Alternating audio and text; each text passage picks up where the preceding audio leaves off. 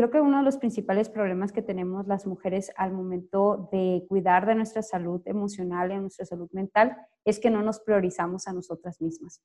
Siempre hay algo o alguien que va a estar eh, como prioridad de nosotras, ¿no? Que si somos madres, que si somos esposas, que si somos pareja, que si nuestra mamá, que si nuestro papá, que si nuestros hermanos o hermanas.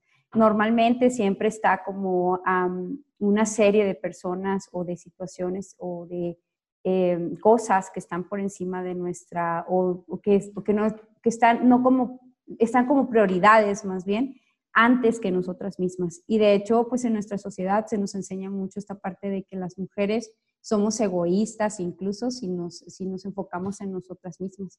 Entonces, desde ahí creo que es importante pues empezar a priorizarnos a nosotras mismas.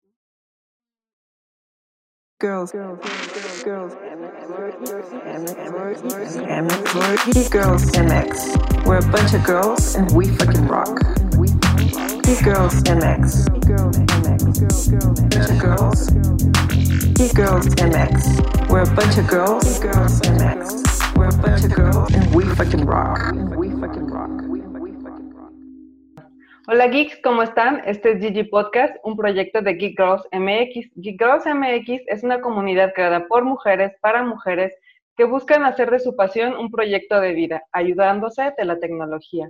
Yo soy Yani y hoy me acompaña Sutiel. Muchas gracias por estar aquí. Hola, yo soy Sutiel y para este capítulo nos acompaña Elena Velarde Moreno. Ella es licenciada en Psicología para la Universidad de Sonora y tiene un diplomado en psicoterapia enfocada a estudios de género por Yokoyani. Da además acompañamiento psicoterapéutico a mujeres y es conductora en Café Sororo, programa de comunicación y psicología feminista. Bienvenida. Hola, muchas gracias. Hola Elena, bienvenida, muchas gracias por estar aquí. Eh, bueno, primero que nada queremos agradecer tu tiempo y, y, tu disposición para compartir con nosotros todos tus conocimientos, pero de eso hablamos ahorita. Primero, nos gustaría que nos platicaras tú con tus propias palabras. ¿Quién es Elena? ¿De dónde viene? Ah, bueno, pues creo que es un poquito difícil eh, presentarse cuando ya leen tu, tu, CV, ¿no? Como que estamos muy acostumbrados a presentarnos así como con la carrera y, y este tipo de datos que ponemos en el currículum. Pero pues en sí, em, pues soy una sonorense que tiene seis años viviendo acá en Jalisco. Eh, soy viajera de corazón, me encantan los gatos, y bueno, pues ese, esa, me encanta crear redes con mujeres y pues como bien decía ahorita eh, Sutiel, pues soy conductora de Café Sororo también, que ahorita les platicaré también de qué se trata ese proyecto. Ah, pues precisamente por eso nos gusta hacer esa pregunta, porque casi siempre se habla de, del puesto que tienes, de la licenciatura, de la maestría, de lo que estudiaste, de las cosas que pueden ser que adquiriste, ¿no? Que, que, al, momento de ir creciendo fuiste adquiriendo, pero aquí nos importa mucho quiénes somos desde adentro, quiénes somos como personas, cómo nos identificamos a nosotros mismos, porque al final de cuentas se trata de demostrar que pues eres licenciada y eres la jefa de no sé qué, pero sigue siendo una mujer, un ser humano que le gustan los gatos, que le gusta viajar, que tiene gustos y, hábitos como cualquier otra mujer. Entonces, por eso siempre nos gusta preguntar o preguntarle a nuestra invitada cuál es su propia versión de sí, de sí misma. Así que muchas gracias. Gracias. Bueno, eh, ahora que ya te conocemos un poquito más, queríamos entrar un poquito en este tema de la pandemia. Eh, ahora que ya todos estamos encerrados, bueno, no todos, los que podemos y al final, digo, o al principio fuimos obligados a eh, estar por mucho tiempo, tal vez solos, tal vez con una pareja, eh, tal vez con tu familia, que también hace tal vez mucho tiempo que no estabas ahí solos en un cuarto 24 por 7. Em, quisiera que me platicaras cómo ves tú, cómo, cómo quisieras una recomendación o tu opinión de cómo podemos iniciar a cuidar nuestra salud mental ahora que estamos todos ahí pegados. Bueno, pues creo que una de las me voy a enfocar a nosotros las mujeres precisamente porque este es un programa de mujeres para mujeres.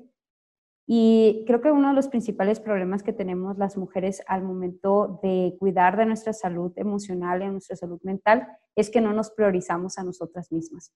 Siempre hay algo o alguien que va a estar eh, como prioridad de nosotras, ¿no? Que si somos madres, que si somos esposas, que si somos pareja, que si nuestra mamá, que si nuestro papá, que si nuestros hermanos o hermanas. Normalmente siempre está como una serie de personas o de situaciones o de em, cosas que están por encima de nuestra, o, que, que, no, que están, no como, están como prioridades más bien antes que nosotras mismas. Y de hecho, pues en nuestra sociedad se nos enseña mucho esta parte de que las mujeres somos egoístas incluso si nos, si nos enfocamos en nosotras mismas. Entonces, desde ahí creo que es importante pues empezar a priorizarnos a nosotras mismas, ¿no? Y eso pues es a través del autocuidado. Y bueno, el autocuidado básicamente es esta preocupación por nosotras mismas y la ocupación en nosotras mismas, ¿no?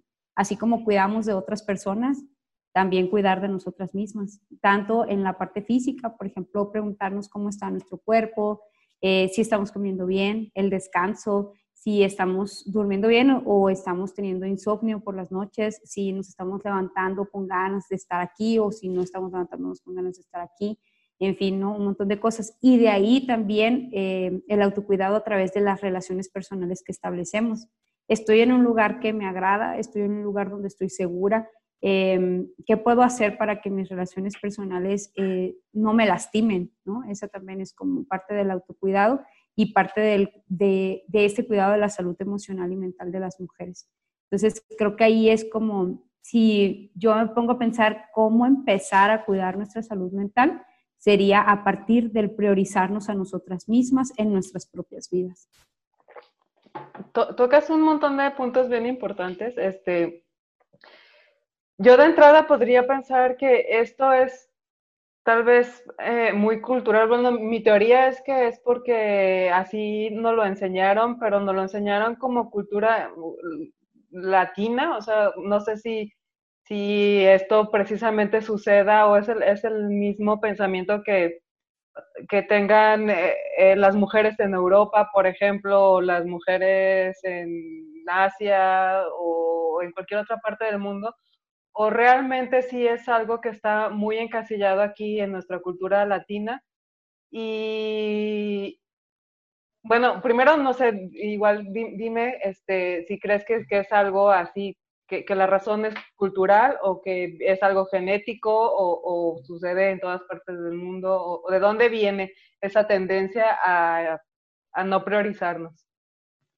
Bueno, normalmente nosotros lo manejamos eh, de manera genérica que se da a través del patriarcado, es decir, a través de este sistema que nos atraviesa en todas las áreas y en todos los ámbitos de nuestra vida.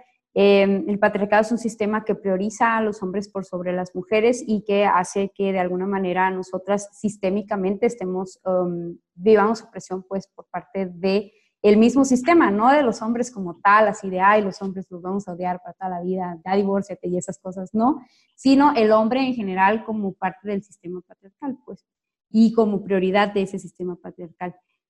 Esto que, que platicamos, pues, de, de, si es cultural o no, sí, sí es cultural, pero este, esta, misma, esta misma cultura se ve atravesada por el patriarcado y eso es en la mayor parte de los países del mundo, ¿no? En la mayor parte de las culturas por ejemplo, en la cultura asiática también se usa mucho esta parte de que las mujeres están para servir a los hombres o a la gente de su familia, ya sea a tus abuelitas, a tus abuelitos, a tus padres, ¿no? Y no tienes como una prioridad de tu vida o, no eres como la prioridad de tu vida, sino que hay un montón de personas más a las cuales cuidar y a las cuales responder antes que a ti misma.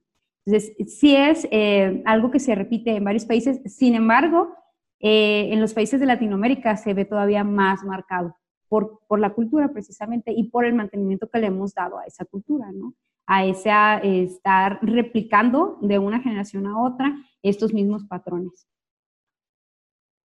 Ok, sí, este, eso por un lado y por otro lado, yo creo que ni siquiera lo tenemos en mente, ¿no? O sea, das por hecho que es así, o sea, yo, yo realmente hasta hace poco que empecé a involucrarme en todo este rollo de, de, las geek girls y de, y de, de, la igualdad de género y de, fue cuando empecé a recibir más información, cuando empecé a darme cuenta que realmente eh, nunca me había cuestionado el hecho de, de ponerme a mí primero o de pensar que mi mamá se tenía que poner a ella primero antes que nosotros y, sí, pues porque, porque así eres educado y porque, y porque lo das por hecho, ¿no? Y sobre todo porque creo que apenas, apenas empieza a dar un poco de información al respecto y, y bueno, ya en las nuevas generaciones se puede, se puede ver más, ¿no? Pero, pero en, las generación, en las generaciones de nuestros padres, por ejemplo, creo que todavía es información que está muy, muy, muy vaga, ¿no? Es más, yo creo que incluso no todos la aceptan todavía, ¿no? Sí, claro. De hecho, es súper común, ¿no? Que, que, él se ponga así, no, pues es que eh, los hijos primero y no tú siempre a lo último. Este, esta parte de las madres siempre terminan comiendo al final y ya frío porque pues primero se encargó como del cuidado de todos los demás y, este, y poca colaboración de quienes, de las otras personas que viven o que habitan en la misma casa. ¿no? Perdón, Sutiel. No, no, este, estaba pensando de todo lo que estamos comentando y no sé, como que me pregunté si yo alguna vez me había, bueno, más bien se me ocurrió un ejemplo de yo alguna vez haberme rebelado contra el patriarcado, bueno, o sea, no, es, no fue una gran revelación, solo fue, este, alguna vez no quise hacer lo que mi mamá me decía y era algo así como que yo tenía que servirle a, mis, a mi hermano y a mi padre pero no servirle como de criada, sino pues yo tenía que hacer una parte de la casa para que ella hiciera la otra parte y entre las dos fuera más fácil. Y yo le cuestioné a mi mamá de por qué mi hermano, que es menor que yo, por qué no lo hacía él también. Y él dijo, no, porque él está cansado. Y yo dije, ah, yo también. Entonces, esa discusión evolucionó en, en, los años. Obviamente lo dejé de hacer porque era una hija rebelde y mala. Pero o sea, me, me, pongo a pensar cómo me sentía aquella vez y sí, me sentía mal, o sea, me sentía mal de haberme revelado, pero a la vez me sentía muy bien, porque no tenía que hacerlo.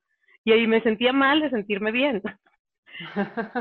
Es una contradicción. sí, y luego mi mamá me dice, ya muchos años después, ya cuando nosotros nos fuimos de la casa, mi hermano y yo, y cuando ella se empieza a poner ahora primero que mi papá, que eso fue muy extraño para mí, que mi mamá dijera, pues yo quiero comer esto, que su papá coma en la calle, no sé, ahí, o sea, no me importa en este instante. Yo dije, ah, caray, ¿qué, ¿qué está pasando? Esto es la crisis de la mediana edad. No sabía qué le estaba pasando a mi mamá, pero creo que le estaba llegando su, su etapa del valemadrismo o empoderamiento de ella misma hacia ella misma. No sé, pero a mí me pareció muy chistoso ver cómo mi mamá iba poniéndose ella primero y primero dije, qué extraño, pero dije, ah, qué chido. Y siendo que para mí, que ella lo hiciera, pues ahora que lo pienso, digo, ah, qué chido, qué bueno que lo hizo. Si no, hubiera quedado así medio rara y esclava para toda su vida. Pero sin embargo, a mí, a mí, que según yo era la liberal, se me hizo extraño, pues. O sea, el tema cultural existe y aunque yo creo mm. que yo diga que lo pasé, pues no, no lo pasé. Ahí está. No, y, de hecho ni siquiera nos tenemos que, digo, qué maravilloso, qué maravilloso que tu mamá se haya dado cuenta y que haya de alguna manera exigido sus derechos, ¿no? De igualdad, en, aunque sea en ese pequeño espacio que tenemos que es nuestra casa, ¿no? Y, pero, o sea, realmente a veces, mm, incluso todavía en, en la actualidad, en pleno 2020, las mujeres tenemos, tendemos a ganar menos en los mismos puestos, todavía existe la brecha salarial Em, en pleno 2020 las mujeres asumen más del, más del 60% de las actividades domésticas, es decir, eh, es muy común que los hombres lleguen a la casa después de trabajar y se acuesten a descansar, mientras que nosotras nos vamos a hacer la comida y hacer otras cosas de la casa porque pues alguien las tiene que hacer. Entonces, eh, la colaboración todavía no es, no es igualitaria, es decir, los hombres no colaboran en la casa igual que nosotros colaboramos en el trabajo, por ejemplo. Entonces, eh, y estamos en pleno 2020, ¿no? Entonces, claro que no podemos decir que las eh, generaciones pasadas no lo hicieron bien o no, o deberían haberlo hecho diferente, hicieron lo que se pudo con lo que se tenía en ese momento, ¿no? Y qué maravilla que, que tu mamá en ese momento haya dicho, aquí yo primero. No, más bien pienso que era como una base, perdón, Yanni.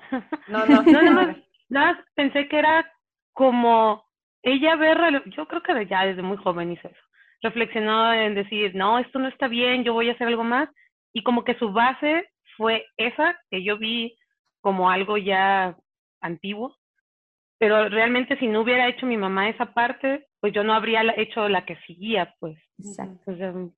eso, es, pienso, pues. Evolución al, evolución al final de cuentas, ¿no? Pues no, que, que sí, eh, yo creo que el sistema funcionaba de esa manera porque las circunstancias antes eran igual mm, distintas, ¿no? O sea, definitivamente no se parece para nada el modelo familiar que tenemos hoy al que, se, al que teníamos, no sé, en 1800 o, o cuando sea que, que, que empezamos con este tipo de costumbres.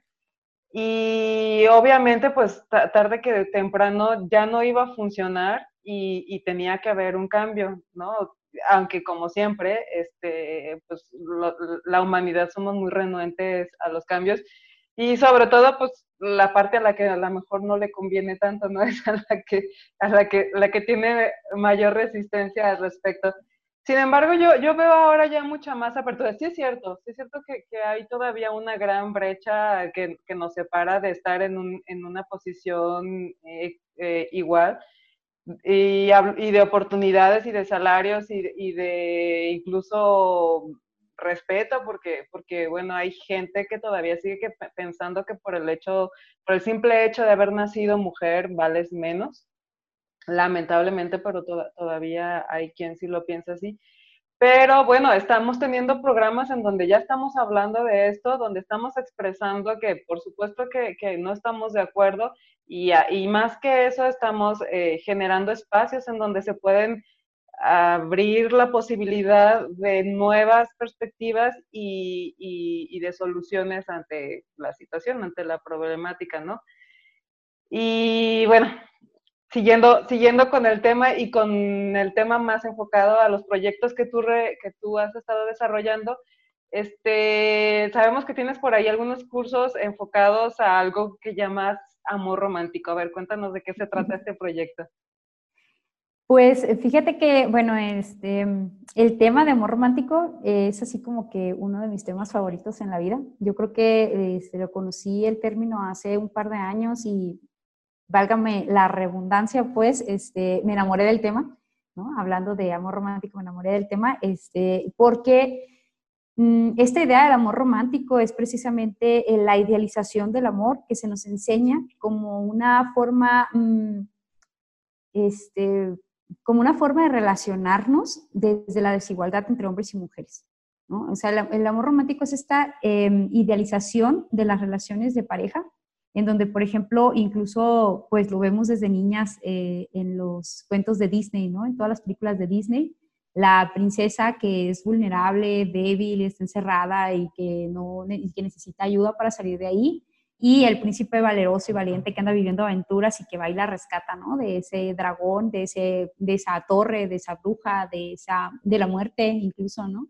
Entonces, eh, esta idealización que tenemos y que no es solamente de los cuentos de hadas, porque realmente si nos vamos a ver cualquier película de comedia romántica de Hollywood, vamos a ver que es exactamente la misma estructura de La Cenicienta o la misma estructura de Blancanieves, la misma estructura de la caricatura que pongan de, de, de, este, de Disney. Entonces. Y hablar eh, de las novelas, ¿no? exacto, uh, no, totalmente. Exactamente lo mismo. Y, y, son historias que lo único que han venido haciendo es normalizar este tipo de conductas que en, realidad, pues, son gestos de, de machismo. Exactamente. Entonces, estas relaciones desde el amor romántico lo que hacen es ponernos en desventaja a las mujeres y porque se basan precisamente en la premisa de la diferencia entre hombres y mujeres. Entonces, mientras el hombre es valiente, la mujer es vulnerable, mientras el hombre es este, fuerte, la mujer, es débil. Exacto. Entonces, esa diferencia hace precisamente que, y que aparte es falso, ¿no? O sea, las mujeres no somos débiles ni vulnerables. Hemos sido vulneradas por el sistema, que es muy diferente, pero las mujeres somos súper fuertes en, en, todos los aspectos y lo demostramos, pues, por supuesto, ¿no? Entonces, eh, ahí, por ejemplo, esta, esta idea del amor romántico lo que ha generado es que las mujeres vivimos a la espera del milagro romántico. así, así lo llama Coral Herrera, que es una de las autoras, de mis autoras favoritas respecto a este tema, eh, porque incluso ella, ella ha escrito varios libros, ¿no? De que, por ejemplo, tiene uno muy interesante que se llama Mujeres que ya no sufren por amor. En el momento que puedan leerlo, se los recomiendo muchísimo. Y ese, eh, por ejemplo, ahí ella maneja esta parte del milagro del amor. Es decir, las mujeres, a las mujeres se nos educa para que esperemos ese milagro romántico. Y algún día vas a conocer a ese hombre maravilloso que va a llegar a cambiar tu vida. Y es que un día vas a encontrar al ideal, ¿no? Es que un día vas a encontrar a la persona que va a cambiar todo tu mundo y entonces todo va a ser color de rosa y cuando te ves vas a saber que es el amor de tu vida porque además vas a sentir súper bonito. Y pues resulta que no, ¿no? Resulta que cuando es el primer beso, pues a lo mejor estaba muy baboso, o digo el beso, no, no, no pero, o sea, esto, esta parte, ¿no? De, de súper idealizado, súper idealizado, y, y, pues son cosas que realmente pues no van a pasar, ¿no? Entonces, eh, por el lado contrario, el amor romántico a los hombres se les enseña distinto. Mientras a las mujeres nos enseñan que nuestra meta debe ser casarnos y crear una familia, a los hombres se les enseña que el juego se acaba cuando se casan, ¿no? Incluso cuando van a las bodas, no sé si alguna vez han ido a una boda y que les ponen la marcha fúnebre a los vatos, y o les ponen un letrerito que dice game over. Entonces, a las, a las mujeres nos enseñan a perseguir como un sueño esta parte de casarnos y crear una familia y tener una pareja, y a los hombres, por el otro lado, les están enseñando que huyan del matrimonio, que es amarrarse, que es perder, ¿no? Entonces, cuando llega el momento de que hombres y mujeres se encuentran, pues existe un choque tremendísimo porque entonces yo quiero compromiso, yo quiero que me trates bonito, yo quiero ser la princesa y pues tú quieres ser el valiente que se va a vivir cientos de aventuras y al final viene y me rescata, ¿no? Entonces ahí existe como todo un choque entre, eh, en, esa, en esa idea del amor romántico, ¿no? Y en toda esta idea a las mujeres nos enseñan a esperar, ¿no? Y entonces, por ejemplo, eh, los hombres cuando no están en pareja hacen sus vidas, Estudian, trabajan, viajan, aprenden, viven, ¿no? Y las mujeres, mientras no tenemos pareja, estamos pensando en tener pareja, Y es que cuando va a llegar el amor de mi vida, y es que si me voy a quedar sola, y es que si se me va a ver el tren, y es que si no me estoy haciendo vieja y todavía no tengo pareja, ¿no? Entonces, hay un montón de cositas que afortunadamente y gracias al trabajo de muchísimas colectivas feministas han ido cambiando, ¿no? se, se, han ido modificando en el pensamiento de las nuevas generaciones. Y, es que si hay un momento en que pareciera que toda tu vida gira alrededor de eso, ¿no? O sea, ya ni siquiera, bueno, hay gente que se, que conozco gente que aún hoy que se que entra a estudiar a una universidad no porque está buscando el nivel académico de la universidad o porque sea la mejor que ofrece la carrera que le interesó, no, porque es la universidad en donde puede encontrar un buen partido para casarse. Exacto. Cosas así que, que, híjole, nos deberían de parecer absurdas, pero bueno, no voy a juzgar a nadie, cada quien, cada, cada También existe este por carrera, ¿eh? No lo, sí, olvides, existe por carrera. ¿También entras a estudiar cierta carrera porque quieres encontrar un marido en esa carrera? Claro, claro. Ingeniería está llena. De hecho, hasta existía antes, ¿no? No sé si a ustedes les tocó o ya estoy hablando de una generación mm, anterior, ¿no? Pero estaba el MMC, que es Mientras me caso. Eran las carreras... Sí, soy de esa generación. Eh, sí, también. ¿Lo puedes Eh, eh, esa, frase, esa, esa forma en la que se nos llamaba, ¿no? Este, por ejemplo, me tocó en la universidad que alguno de los maestros dijo, este, pues sí, aquí hay 300 mujeres y 10 hombres, pero dentro de 10 años esos 10 hombres van a estar en puestos mucho más altos que cualquiera de ustedes, que, de, cualquiera de las otras 300 mujeres que está aquí. ¿Por qué? Porque la gran mayoría va a estar eh, de MMC mientras me caso, ¿no? Y me lo llegaron a decir en la universidad. Entonces dices, ah, ¿cómo, cómo está esto, no? Que en la misma universidad te dicen eso. Entonces, todo esto... Claro, no, y es que no es el único. Si digo, si fuera el único, dijera, ah, bueno, es un caso aislado pero realmente toda esta idea del amor romántico y de la idea que tenemos de que las mujeres debemos de buscar esta parte de, del amor y que debe de ocupar la mayor parte de nuestro tiempo y la mayor parte de nuestra energía, eh, todo eso viene con un trasfondo precisamente, que decías ahorita, ¿no? De machismo y, y, y, que lo mencionaba del patriarcado, que es como una forma de control hacia las mujeres.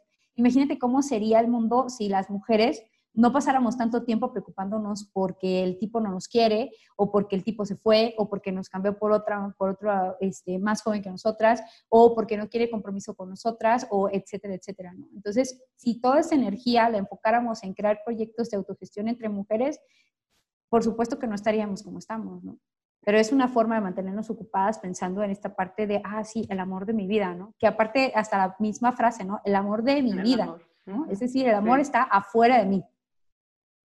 Exacto. Oye, y si de pronto eres una mujer que, que, empieza a cuestionarse un poco al respecto y dice, bueno, pues sí, igual y a lo mejor resulta que mi pareja o encontrar pareja no es el centro que hace girar mi vida y, y si resulta que a lo mejor pues quiero ser una mujer independiente, autosuficiente y que, que entienda que, que la felicidad y la estabilidad dependen, pueden y en realidad dependen de mí. O sea, ¿Cómo haces? ¿Cómo, ¿Cómo empiezas a encontrar respuestas cuando empiezas a tener dudas o cuando empiezas a cuestionarte esa, esos hábitos?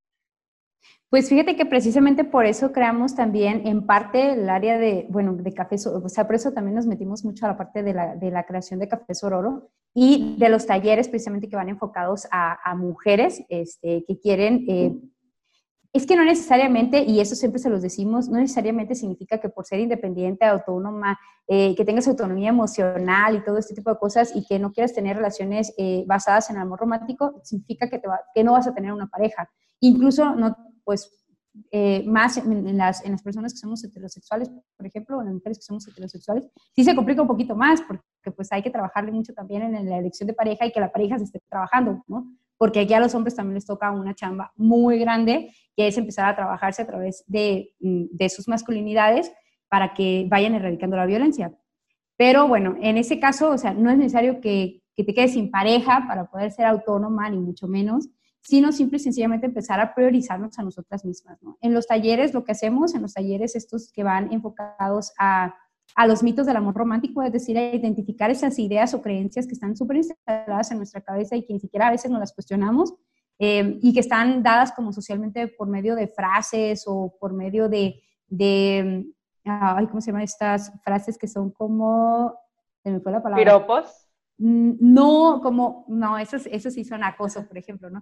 Pero más bien como estas eh, frases como, por ejemplo, el amor lo puede todo, ¿no? O sea, que son frases como muy cliché que se idealistas, sí. ¿De motivacionales? Bueno, motivacionales. Tienen un nombre, pero no me acuerdo cómo se llaman. Este, Si me acuerdo, se los digo más adelante. Pero el caso es que esas creencias que tenemos super instaladas y que no nos cuestionamos, de repente, o sea, se manifiestan en muchas áreas de nuestra vida, como por ejemplo con ese tipo de frases, ¿no?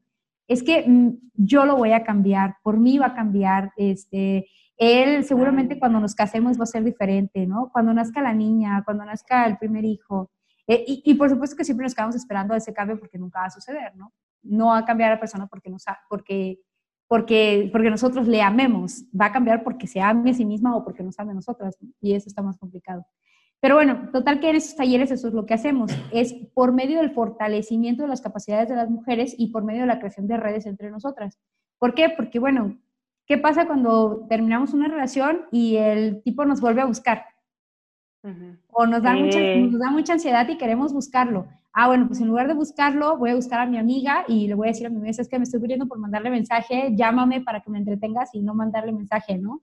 Y entonces entre nosotras creamos redes que nos permiten ir fortaleciendo nuestras habilidades, pues para no tener que estar todo el tiempo pensando en esa parte de, de la pareja, ¿no? Y empezar a priorizarnos a nosotras mismas.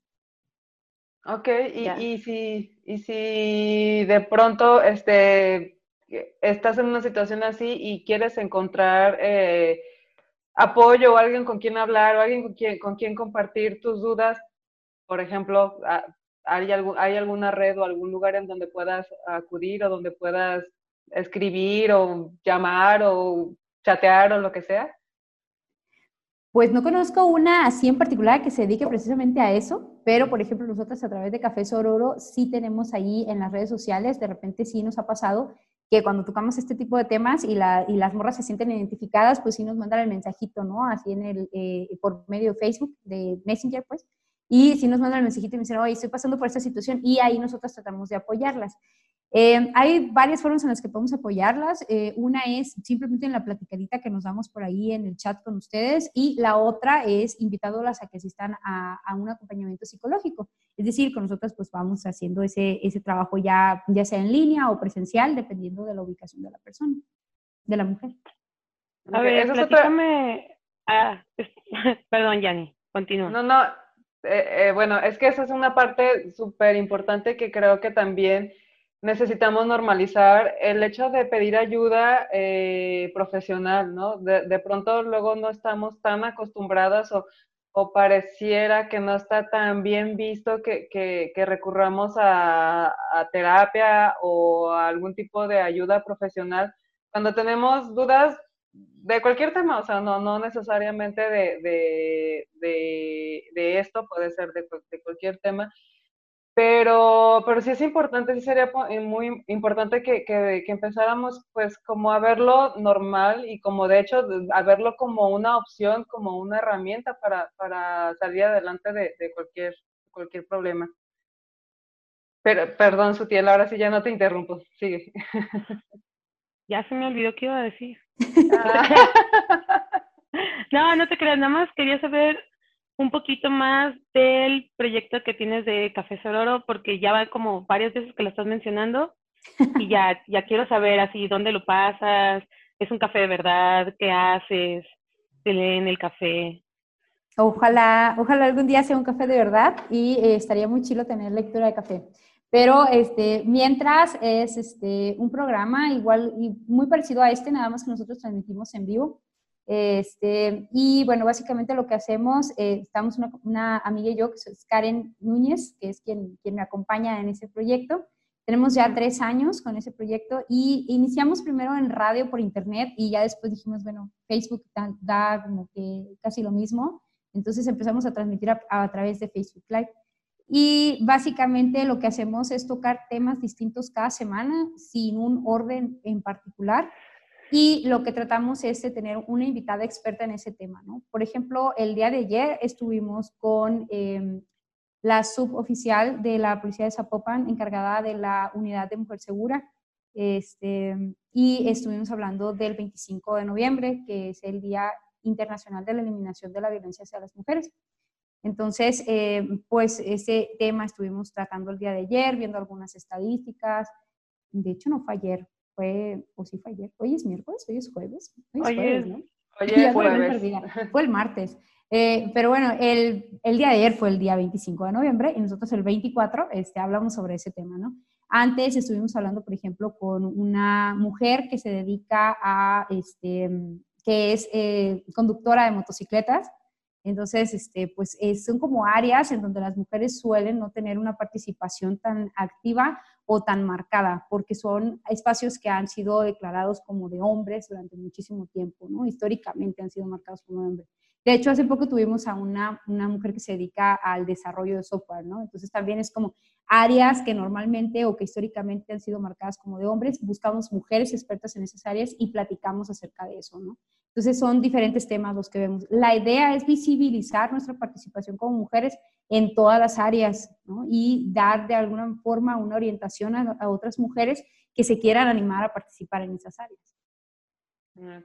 Oye, lo chistoso es que lamentablemente casi todas las áreas que no tenga que ver con, con, con quehaceres domésticos estaban exclusivas, eran exclusivas de hombres, ¿no? O sea, si, hablas de una mujer motociclista, hablas de una mujer eh, ingeniero en software, aguas, y si nos vamos más atrás, o sea, ni siquiera las mujeres tenían derecho a expresarse artísticamente, y mucho menos ser doctoras, y tampoco ser arquitectas, y bueno, así, ¿no? Es, es, es chistoso como, como esto ha ido cambiando y cómo poco a poco las mujeres hemos ido ganando terreno en, en las áreas, en todas estas áreas, y bueno, obviamente eso es parte de la razón por la cual, y pues las circunstancias son distintas y entonces el sistema pues forzosamente tiene que ser distinto y nuestra mentalidad incluso tiene que ser distinta porque ya, ya no encajamos, ¿no? Ya no encajan las cosas así. Oye, este, en tu, en tu biografía estaba viendo que eres psicoterapeuta. Psicoterapeuta. Sí. Sé como tú, Sustiel, ¿no? De, Psicoterapia. psicoterapeuta enfocada en estudios de género por Yokoyani. ¿Sí? Sí. Ok. Este, primero que nada, ¿por qué estudio de género? Y luego nos cuentas qué es Yokoyani, porque el nombre está chistoso, pero a ver, cuéntanos qué es Yokoyani hace. Es una asociación que igual es también de mujeres para, o sea, es, también de, mujeres. Eh, y esta asociación, bueno, más que nada se dedican a la parte educativa. Entonces crean diplomados, talleres desde diferentes eh, áreas y normalmente pues ahí también se da acompañamiento psicológico. Ellos trabajan mucho también con mujeres que han vivido violencias. Entonces, o que son sobrevivientes de violencia, más bien, de violencia este, particularmente por parte de sus parejas. Entonces ahí este, hacen muchísimos trabajos, pero uno de ellos es precisamente esta parte de la educación ¿no? en, estudios de género. Y esta parte de la psicoterapia con enfoque de género em, precisamente se da porque, eh, como bien lo decías ahorita, em, también la psicología eh, había sido nada más de hombres, ¿no? Y entonces la psicología en un principio fue pensada por hombres para hombres, ¿no? Y entonces nosotras todo lo que nos pasaba era pues histeria, ¿no? Y, y locura, ¿no? Entonces, lo que estamos haciendo ahora es precisamente esta parte de observar la psicología, pero desde considerando la psicología de las mujeres, ¿no?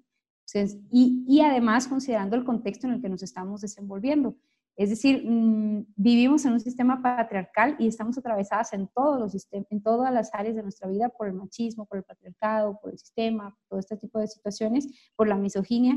Entonces, de repente, cuando llega una mujer violentada, eh, es muy común que alguien le pueda decir, ay, pues salte de ahí, ¿qué estás haciendo ahí? ¿Por qué no te sales? Ay, pero qué tonta, ¿por qué estás eh, permitiendo eso? ¿No? Es que tú tienes la culpa. Entonces, o ay, no seas exagerada, eso es normal. Exacto, exacto. Entonces, lo que nosotros hacemos a partir de la, de la, psicoterapia feminista o psicoterapia con enfoque de género es precisamente tomar en cuenta el, contexto en el cual nos desenvolvemos las mujeres, tanto histórico como actual. Ok, ¿y tú por qué en lo particular te enfocaste en, en, en estudios de género? ¿Qué fue lo que te llevó a ti, lo que te lo que te dijo Elena, tienes que especializarte en esto. Mi propia historia. De hecho, hay una frase que dice, ¿no? Una se vuelve feminista por su propia historia. En algún momento me tocó ir a psicoterapia a quejarme de mi relación de pareja y básicamente lo que me dijeron fue, este, ay, pero pues es que tienes que aprender a ser más paciente. Eh, no, pero es que pues así son los hombres, ¿no? Entonces, pues básicamente fue como un culpabilizarme de todo lo que estaba pasando sin tomar en cuenta la corresponsabilidad de la pareja, ¿no? Entonces básicamente de ahí dije, ah, como que aquí hay algo raro, como que no me gusta, ¿no? Como que algo está muy extraño. Entonces empecé a informarme y bueno, también a partir de las relaciones y de redes que hemos creado a través de Café Sororo, en algún momento llegó ahí al programa una mujer que se llama Ruth Ramírez, que me merece toda mi admiración y que es así como mi maestra, de mis maestras favoritas. Y hablando de uno de los temas con ella, precisamente el tema que fue a tratar ella fue el enfoque, la importancia del enfoque con perspectiva de género en la psicoterapia, ¿no? Entonces, a partir de ahí la empecé a seguir y ella es quien creó, junto con, con, otro equipo pues, de colaboradoras y colaboradores, este diplomado de, psicoterapia con enfoque de género. Entonces, por eso fue que llegué ahí a, a través de Café Sororo, de hecho. Okay. Y es que mm, de, de, pronto no entendemos muy bien qué es el concepto de enfoque de género, porque enfoque de género no, no, es algo que solo atiendes en la parte psicológica, o sea, enfoque de género es en general en cualquiera de las actividades en donde las mujeres ya estamos involucradas, porque como bien lo dices, la mayoría de los trabajos o la mayoría de las rutinas, los horarios, eh, etcétera, etcétera, están enfocados pensando porque fueron creados para, para hombres y, los hombres tienen unas necesidades muy distintas a las que de pronto una mujer puede tener, pero y entonces no encajamos porque, porque resulta que no somos hombres, somos mujeres, ¿no? Entonces, a eso se refiere el enfoque de género, o sea, ver cualquier otra situación en, con una perspectiva femenina si eres una mujer o masculina si eres un hombre atendiendo las necesidades que, que, cada uno tiene, supongo, ¿no? Pues más bien se refiere a esta visión de la igualdad entre hombres y mujeres. Es decir, si yo voy a, em, si yo voy a diseñar un espacio, de hecho, por ejemplo, los espacios públicos no están pensados para mujeres, están pensados para hombres, ¿no? Incluso hasta hay estudios este, súper geniales, así ya a mucha más profundidad, de, por ejemplo, los escalones, las escaleras para subir a un edificio, pues, o, simplemente para subir pues, en un lugar, en un lugar público, digamos, eh, son, son, son del tamaño como para para que sea cómodo para subir para los hombres promedio, ¿no? Porque ahora hombres... Ah, en México todo está bien, somos como de igual, chaparritos. Pero la, mayoría de los espacios a nivel, incluso a nivel mundial, ya se están haciendo modificaciones, ¿no? Pero a nivel este, México, pues obviamente todavía no se le da esa importancia, ¿no?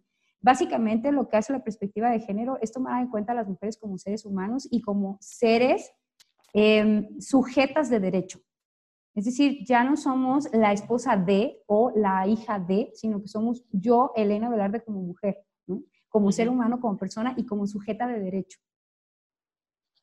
De derecho y, de, y libre de, tomar decisiones propias y, de elegir el tipo de vida que yo quiera, sea con pareja o sin pareja, o sea, de manera muy independiente, pues en donde, donde ya tu, tu vida pues, no gira alrededor de tener o no pareja, sino de lo que tú decides ser, ser y hacer con, con, ella. Así es. Muy bien, pues muchas gracias por compartirnos toda esta información. De verdad que muy interesante y sí es un tema que, que puede dar para mucho, mucho de qué hablar.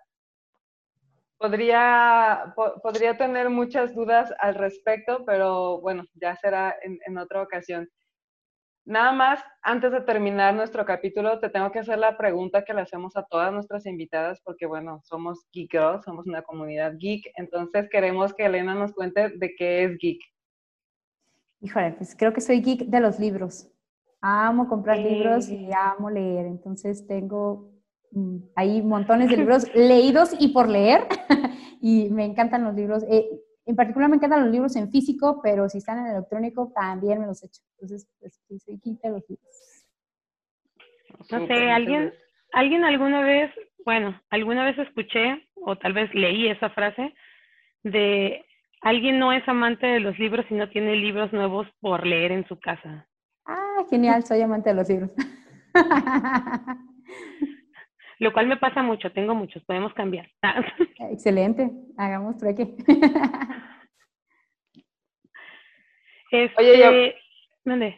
No, ah, pues aprovechando, es que hace, hace ratito este, nos, eh, nos recomendaste un libro, estaría muy padre que, luego nos mandaras por ahí alguna recomendación de, libros o de programas o de cualquier cosa que consideres y recomiendes para que podamos ayudarnos a despejar un poco nuestras dudas respecto a, este tema de la perspectiva de género. Sí, claro que sí. De hecho, este, súper bien empezar por los de Coral Herrera, ya después te puedes ir metiendo más en el tema, pero este, búsquenos de Coral Herrera, de repente pueden encontrarlos ahí en PDF. Este, son difíciles de conseguir porque son, es de una editorial pequeña y es de España, entonces eh, por Amazon se pueden conseguir. Y tiene un libro que se llama Mujeres que ya no sufren por amor, es súper genial para darnos cuenta y como para ir abriendo los ojos al tipo de relaciones que estamos estableciendo con los que debieran ser nuestros compañeros y ofrecernos relaciones de disfrute y de repente pues terminan siendo relaciones muy sufrientes o tormentosas, ¿no? Entonces ahí está, ese libro está genial para eso. Muy bien, muchas gracias. Este, pues ya para cerrar, este, ¿me puedes mencionar como por ejemplo en dónde pasas en vivo el de Café Sororo? ¿Dónde haces tus talleres? ¿Dónde te pueden contactar? Tu Instagram, tu Facebook, tu, no sé, high five. TikTok. High five. Todavía no he llegado a eso de, de tu TikTok, Friendster, tu MySpace y tu MSN, please. Se está proyectando su tiempo. Pensé que éramos esa generación. Sí, sí, sí, sí me tocó, claro que sí. Hasta, hasta el MIRC estuvo por ahí en mi existencia en la secundaria, ¿no? Ya casi nadie lo ya, digo, yo creo que casi nadie lo conoció. Pues eh, pueden encontrarnos en, Facebook como Café Sororo, también estamos en Instagram, la verdad es que Instagram casi no lo usamos, pero este, eh, Facebook sí.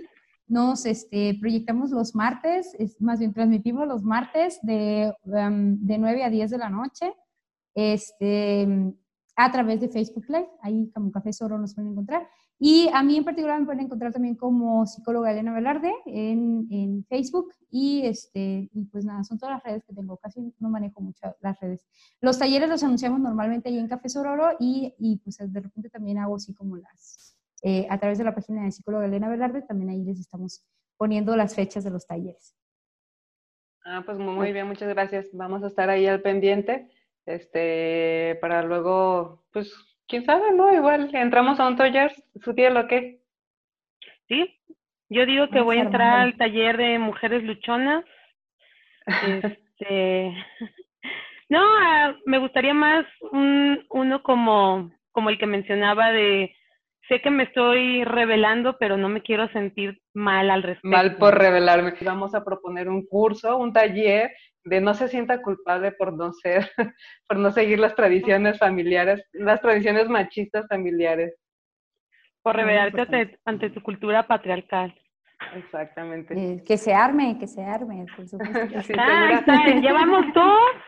Aquí déjenme su comentario. sí, en la cajita de, YouTube. Ajá, con 10 con, con que se suscriban al taller se arma. ¿No? Ya estamos. bueno, pues muchas gracias, Elena, por compartir con nosotros. Muchas gracias, Utir, por acompañarme nuevamente. Este, no nos vamos a despedir sin antes pedirles que le den like a este episodio, bueno, y a todos los episodios, que se suscriban a nuestro canal de YouTube. Estamos como Geek Girls MX. En Spotify también estamos como Geek Girls MX y en todas las redes sociales nos encuentran como Geek Girls MX. Si quieren saber más de nuestra comunidad, entren a nuestra página geekgirls.com.mx y ahí pueden encontrar mucha más información. Y bueno, pues sin más, muchas gracias por estar aquí, muchas gracias a los que se quedaron hasta el final. Gracias chicas por este episodio. Gracias. Gracias por la invitación. Al contrario, gracias. Bye. girls, girls, girls, girls, girls, girls, girls, girls, bunch of girls, bunch of girls, Geek Girls MX. Girls, girls, girls, girls, girls, girls. We're a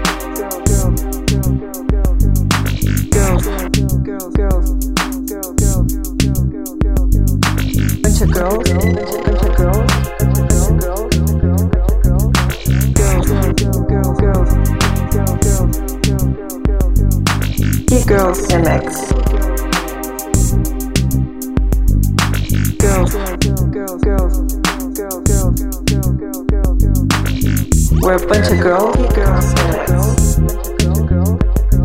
Geek Girls Geek Girls MX. We're a bunch of girls. Geek Girls MX. We're a bunch of girls, and we fucking rock. And. We fucking rock.